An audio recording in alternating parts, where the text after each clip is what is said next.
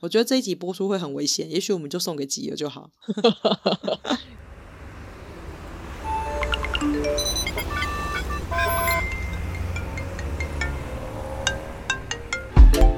Hello，这里是大黎。人生的问题就是学习的思考题。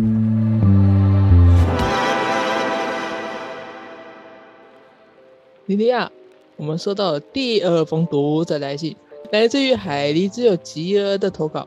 他发问了最近文坛出现的一波抄袭事件，想知道你对这个事情的看法，尤其是这个抄袭啊、跟风啊、致敬这种的之间的关系，该如何去定义呢？这是一个蛮大的问题，其实不止文坛会发生，而且基本上文坛是每几年就会发生。漫画作品其实也是，然后有许多都是。这几个词是有点不同的。首先，你刚刚其实提了一个叫做跟风。跟风啊，跟风是有意识的往某个样子去。比方说全联的文编还蛮有趣的，对，每次全联发了一些文案之后，你就会发现各大小编都会用同样风格的叙述来走一次，这个叫做跟风。所以有一次的跟风非常有趣，就是他不管怎么样，后面都会接，这就是爱情。有有有，我记得，这个基本上就会叫做跟风，我们就不会把它叫做抄袭或者是致敬或是改编。哦。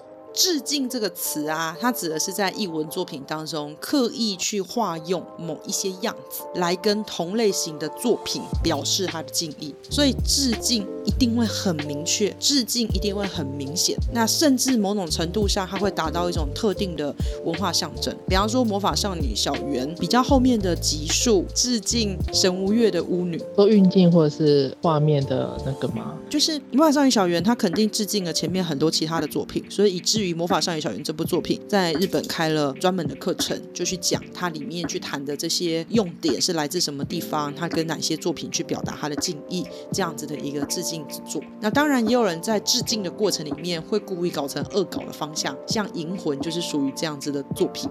哦，对，我知道《银魂》它非常恶搞。那因为它酷手了，所以某种程度上它会做一些改变嘛。对。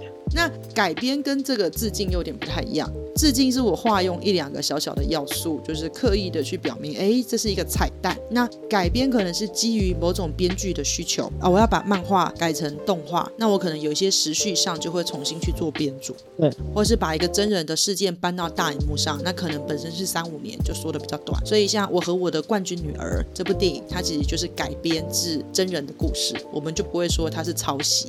嗯，有些动漫或是改编的电影，它也会突然插一个呃原作没有的角色，这种的也算是改编。对，这样也算是改编，不会叫跟风，也不会叫致敬。嗯，回到杰的问题，那抄袭跟致敬要如何去区分？致敬因为是很刻意的，你一定会很明显看出那个痕迹。抄袭是用人家的创意、用人家的 idea 骨架，或者是某一些特定的精神，然后让它套上自己的名字。所以文学奖为什么特别容易炒？因为它是有名有利的。可是如果这个想法、这个概念是援引自某些地方，那他去拿别人的东西，把别人东西当成自己的东西，害怕别人知道抹去，那这个就会叫做抄袭。那等于好像有点模糊。有些人会说，哎，我不是抄袭，我只是参考。那一般参考而言，我们通常会叫做借鉴。那借鉴的部分是，哎，我看到某个样子，但是我可能自己在把它处理的过程当中，我有一些优化，我有一些改良，或是我只是用了某个部分，可是大部分的东西都是属于我自己的，这可能会叫做借鉴。或者是我看到别人的影剧，我很喜欢，我把它拿来用，但是我可能会说这是某某人说的，或是我可能化用了某一些典故，这一种用引用的形式，它也不算是抄袭。但是如果今天这个句子突然变成他自己的，那肯定就是抄袭了。呃，可以举个例子吗？有一个知乎网友叫三观不正。他说有个大厨炒了一份蛋炒饭套餐，很受欢迎。你看了之后尝味道，觉得很棒。回家之后用自己的口味跟习惯，也开始卖起蛋炒饭，然后旁边的人也跟着卖起蛋炒饭。这一届的行为叫做跟风。是，但是如果你吃了，你吃了觉得越吃越不对，自己的炒饭就是没有大厨的好吃。可是最后你找到了一个奥妙，你把这个精髓用在你自己的其他菜色里面，这个就叫做借鉴。另外有一个厨师，他吃了大厨的炒饭，觉得很棒。回去之后做一点点变化，把火腿加进去，变成火腿蛋炒饭，这个叫做改变。那加了新的东西了，对，是改变，嗯，这没问题。有一些厨师认为这个还不够，他就发现别人的蛋炒饭里面，哎，还加了一碗汤，所以他也就附了一碗汤，然后也毫不掩藏的就跟大家说，就是本套餐啊是仿制于什么什么餐厅，这个叫做致敬。